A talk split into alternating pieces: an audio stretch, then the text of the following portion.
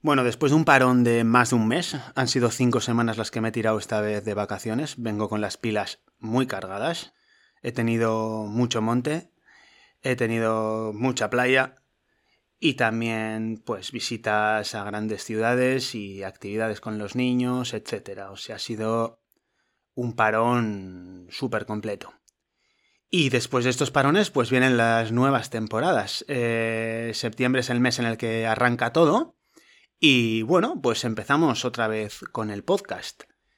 Para hoy tengo reservado uno de los pocos capítulos que quiero grabar ya de los que tengo escritos, que es el del uso del pulsómetro en la rehabilitación cardíaca. Pero antes de empezar, pues me gustaría adelantar un poco los contenidos que tengo en mente para esta temporada. No tengo claro que los vaya a desarrollar todos, pero sí que es un poco la idea sobre la que voy a trabajar.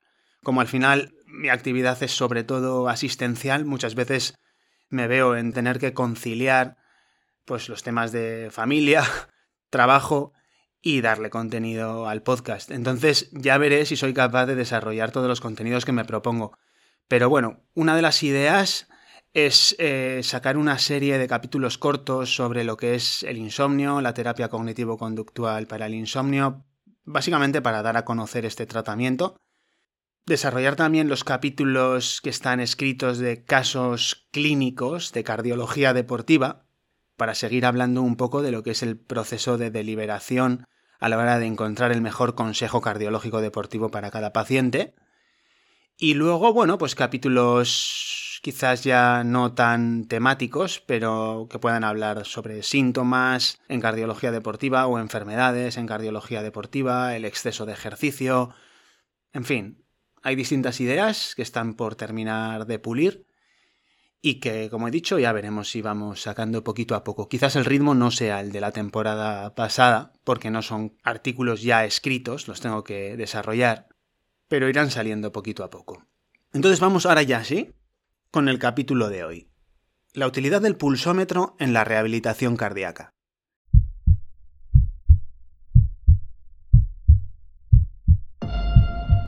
Soy Sigor Madaria y esto es La Atiendo. Un lienzo en blanco donde me expreso libremente para contaros la cardiología desde mi punto de vista. Una cardiología un tanto irreverente que cuestiona el status quo para adaptarse a las peculiaridades de cada paciente y sin perder de vista en todo momento que existen dos formas de vivir más. Vivir más años y estar más vivo.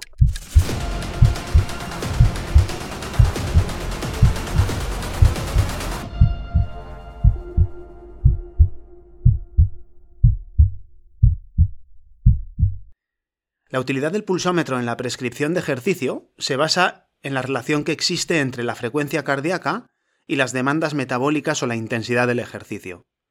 Atendiendo a la frecuencia cardíaca, podemos aumentar o disminuir voluntariamente la intensidad del ejercicio, buscando objetivos concretos o bien de salud o de rendimiento o de seguridad en el contexto de la prescripción.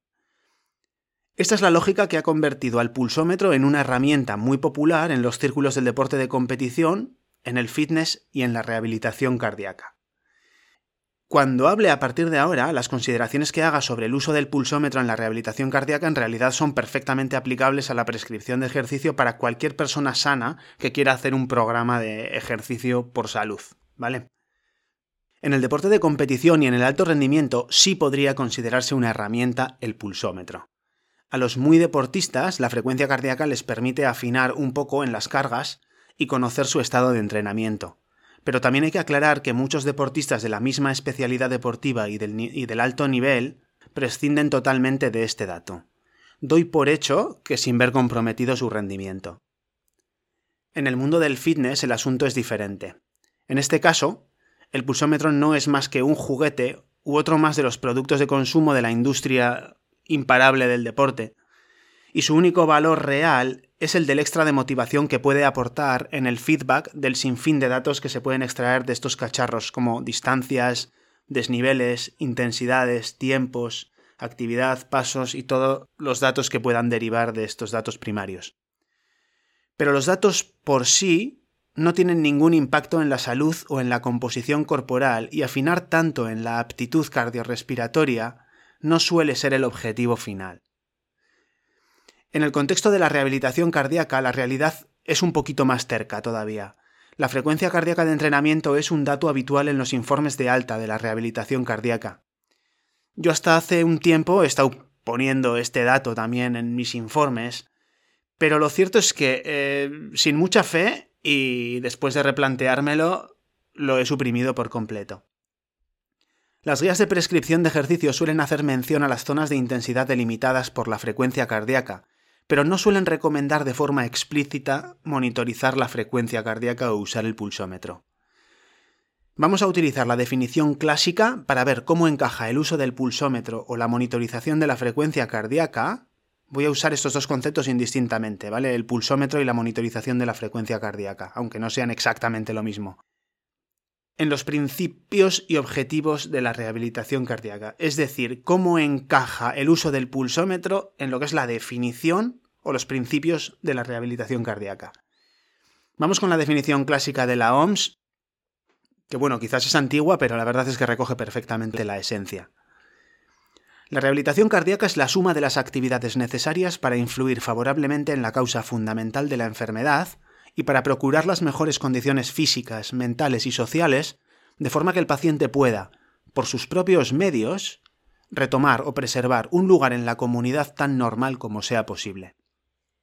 ¿Es la monitorización de la frecuencia cardíaca una actividad necesaria para influir favorablemente en la causa fundamental de la enfermedad y procurar las mejores condiciones físicas? Dicho de otra manera, ¿mejora la monitorización de la frecuencia cardíaca el pronóstico de nuestros pacientes o repercute en más y mejores aptitudes físicas? Creedme, no solo no ha demostrado mejorar ninguno de estos aspectos, tampoco creo que lo vaya a hacer nunca, y se me ocurren dos razones. Una, se sigue basando en el principio reduccionista de que el ejercicio saludable lo determina el volumen de la actividad física, con volumen me refiero al producto del tiempo y la intensidad del ejercicio o lo que sería METS horas semanales, ¿vale? La calidad de la actividad física depende de demasiados factores como para que una combinación determinada de intensidad y tiempos marque la diferencia. Es decir, la utilidad del pulsómetro falla desde la mismísima base. Pero es que además, segunda razón, la relación entre la frecuencia cardíaca y la intensidad del ejercicio puede variar mucho en gente sana y acostumbrada a hacer deporte, pero más aún en los pacientes de la rehabilitación cardíaca. Vamos a suponer que las frecuencias cardíacas de entrenamiento no se han obtenido a partir de porcentajes con respecto a la frecuencia cardíaca máxima teórica o la frecuencia cardíaca máxima en una prueba de esfuerzo u otras fórmulas bizarras que circulan por ahí, porque ya sabemos que esto es una grosería. Vamos a partir de la base de que las frecuencias cardíacas de entrenamiento se han determinado a partir de pruebas fiables como por ejemplo las pruebas de esfuerzo midiendo el intercambio de gases o el lactato capilar, o cualquier otro test más rudimentario pero que puede considerarse fino. Incluso en este caso último, suponer la intensidad de un esfuerzo determinado por el valor de la frecuencia cardíaca está sujeto a muchísimas imprecisiones. La relación entre la frecuencia cardíaca y la intensidad relativa de un esfuerzo cambia 1. A medida que nos vamos acostumbrando o entrenando.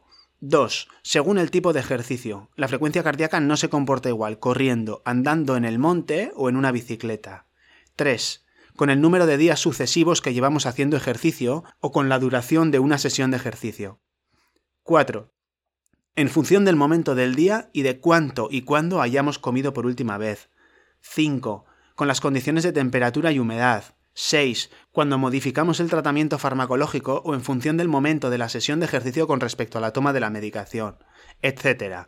Es decir, las frecuencias cardíacas de entrenamiento deberían de ser determinadas específicamente para cada tipo de ejercicio y actualizadas periódicamente, idealmente a tiempo real, en el mismísimo momento en el que estamos desarrollando la actividad física. Y esto convierte la herramienta o cualquier herramienta de monitorización de la frecuencia cardíaca en una herramienta muy poco operativa en el contexto de la prescripción de ejercicio. Además, seguiría faltando el método que permita modificarlas y adaptarlas a cada situación particular y en cada momento concreto. Es decir, tenemos una herramienta que no solo no ha demostrado ningún beneficio en la prescripción de ejercicio, sino que además puede ser bastante torpe haciendo lo que se propone y requiere de algún recurso adicional para adaptarla a cada situación y momento. Un recurso que, dicho de paso, cuando se conoce adecuadamente, hace totalmente prescindible la monitorización de la frecuencia cardíaca. Ya veremos cuál es ese otro recurso. Pero en cualquier caso, hasta aquí lo considero tan inocuo como inútil. El verdadero problema empieza a partir de este punto en la definición de la rehabilitación cardíaca, porque ¿es la monitorización de la frecuencia cardíaca una actividad necesaria para procurar las mejores condiciones psicológicas? Cualquiera que vea pacientes en consulta sabe perfectamente que el pulsómetro es una fuente de preocupaciones y ansiedad en personas predispuestas. Los pacientes habitualmente confunden zonas de interés para el entrenamiento con zonas de seguridad, fuera de las cuales ni siquiera es posible la vida. Se desarrollan auténticas conductas fóbicas. Los pacientes monitorizan todo tipo de actividades, que pueden ser desde la compra en el supermercado hasta las relaciones sexuales, que son todo un clásico. Se limitan innecesariamente cuando aligeran un poco el paso y les pita la alarma de unas frecuencias cardíacas calculadas, por ejemplo, para andar en bicicleta ignoran totalmente las sensaciones de normalidad que les envía su propio cuerpo. Se genera una cantidad ingente de consultas innecesarias por registros anormales de frecuencia cardíaca. Incluso cuando estos registros anormales no son un artefacto o un error de interpretación del aparato y se trata de arritmias que no producen ningún síntoma, es más que cuestionable que tenga algún beneficio haberlas detectado. Por lo tanto, cuidadito. Y vamos con la última reflexión. ¿Es la monitorización de la frecuencia cardíaca una actividad necesaria para que un paciente pueda, por sus propios medios, retomar o preservar un lugar en la comunidad tan normal como sea posible? Es decir, ¿ayuda el pulsómetro a conseguir a un paciente su autonomía? De hecho, y por definición, lo que consigue es justo lo contrario. Un paciente autónomo es un paciente que no depende de terceros o de elementos externos para saber lo que tiene que comer, la medicación que tiene que tomar o cómo ejercitarse con naturalidad, entre otras cosas. Si en la rehabilitación cardíaca enseñamos a gestionar la intensidad del ejercicio por la frecuencia cardíaca, estaremos actuando en perjuicio de la autonomía de los pacientes para regular una función vital tan básica como lo son comer, dormir o cagar. Imaginaos sentados en el retrete. Enfrente tenéis un cacharro que os anima y aplaude cuando apretáis un poco y con una alarma para cuando apretáis mucho. Lógico, ¿verdad? Pues a mí me cuesta encontrar la diferencia con el pulsómetro. Acordaos del paciente del punto anterior que levantaba el pie del acelerador por la alarma del pulsómetro, haciendo caso omiso de las señales de normalidad que le manda su propio cuerpo. Pues este paciente no es uno, ni son dos ni tres, porque yo por lo menos ya he tenido varios. En conclusión, la monitorización de la frecuencia cardíaca no solo es fútil, también es una fuente de posible iatrogenia y compromete la autonomía del que la necesita para gestionar la intensidad del ejercicio. A priori se lleva bastante mal con los principios de la rehabilitación cardíaca. Entonces, ¿cuál es el recurso lógico y afín a los principios de la rehabilitación cardíaca para regular la intensidad del ejercicio? Los pacientes suelen tener miedo a la frecuencia cardíaca porque interpretan que los latidos, si son muy rápidos, pueden lesionar el corazón. Sin embargo, son contados los casos en los que la frecuencia cardíaca como tal tiene la capacidad de lesionar al corazón. La frecuencia cardíaca es solo uno más de los indicadores de intensidad de la respuesta de estrés. Esto es lo primero que tienen que saber los pacientes, y como hemos dicho, también tienen que saber que puede fallar. En realidad, el origen del problema es el de siempre, la aparición del hombre moderno con su afán de imponer la cultura del miedo y jugar a ser Dios, pretendiendo haber inventado algo más sofisticado que un sistema que lleva millones de años perfeccionándose. La sensación de esfuerzo y la fatiga y los síntomas son los indicadores más lógicos y valiosos para reconocer la intensidad de la respuesta de estrés. Son un mecanismo de adaptación fisiológico que está ahí desde bastante antes de erguirnos sobre dos patas para hacer lo que se supone que tiene que hacer, regular la intensidad de los esfuerzos que hacemos y a diferencia de la frecuencia cardíaca, la sensación de esfuerzo se adapta y se actualiza a cada circunstancia y en todo momento.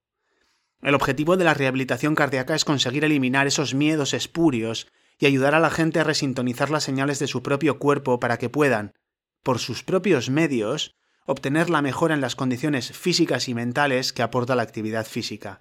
Así sí se satisfacen los principios de la rehabilitación cardíaca. Después de despotricar a gusto tengo que admitir que sí que le veo una cierta utilidad a la monitorización de la frecuencia cardíaca en la prescripción de ejercicio. ¿Qué lugar ocupa la monitorización de la frecuencia cardíaca en la prescripción de ejercicio? Actualmente el ejercicio lo hacemos porque nos lo proponemos, pero no en las condiciones de necesidad o de peligro en las que desarrollábamos la actividad física de una forma natural. Por eso hemos perdido gran parte de nuestra capacidad innata para comprender e interpretar las señales que nos manda el cuerpo. Esto es evidente sobre todo en aquellos que no están acostumbrados a hacer ejercicio. Cuando las zonas de entrenamiento se obtienen de pruebas fiables, la frecuencia cardíaca se puede utilizar como una referencia y como un lenguaje con el que educadores físicos y pacientes puedan entenderse durante la fase inicial supervisada de la rehabilitación cardíaca o de la prescripción de ejercicio. Los pacientes o las personas que no están acostumbradas a hacer ejercicio y no optan a una fase inicial supervisada de ejercicio, también pueden orientarse por métodos basados en la frecuencia cardíaca. En este caso, serán necesarios contactos frecuentes con los profesionales para supervisar y educar en el reconocimiento de las sensaciones y en la progresión de las cargas.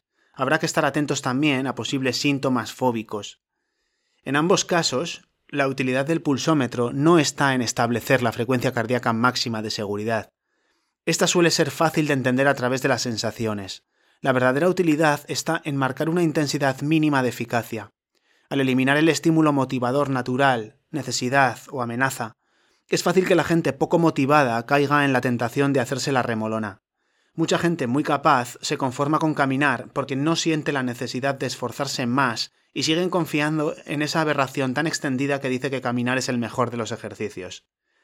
En cualquier caso, el verdadero objetivo es aprender a reconocer las sensaciones que corresponden a cada intensidad para poder destetarse del pulsómetro. Otro tipo de paciente que a lo mejor podría beneficiarse de pulsómetro es ese caso raro de paciente en el que podrían producirse problemas graves sin previo aviso al pasar de un determinado umbral de intensidad. Estos casos raros sí que podrían beneficiarse de una alarma en el pulsómetro a una frecuencia cardíaca determinada. Y por último, y como decíamos, se puede utilizar también como juguete o como elemento motivador y para afinar un poco en determinadas aptitudes siempre que no incida negativamente en la autonomía o en la integridad psicológica de los pacientes. Gracias por escuchar el capítulo hasta el final. Si te ha parecido interesante, premialo con likes, me gusta, estrellas y recursos semejantes de sus respectivas plataformas y suscríbete al podcast. Te avisaré de cada nuevo episodio. Además, comparte el contenido con tus amigos y conocidos. Con eso me ayudas a mí y quizás a un tercero a recuperar la esperanza de seguir latiendo. Por último, si tienes algún problema cardiológico y sientes que necesitas ayuda para llevar una vida activa y adaptada a ti, contacta conmigo a través de mi web sigormadaria.com. Nos vemos en el próximo episodio.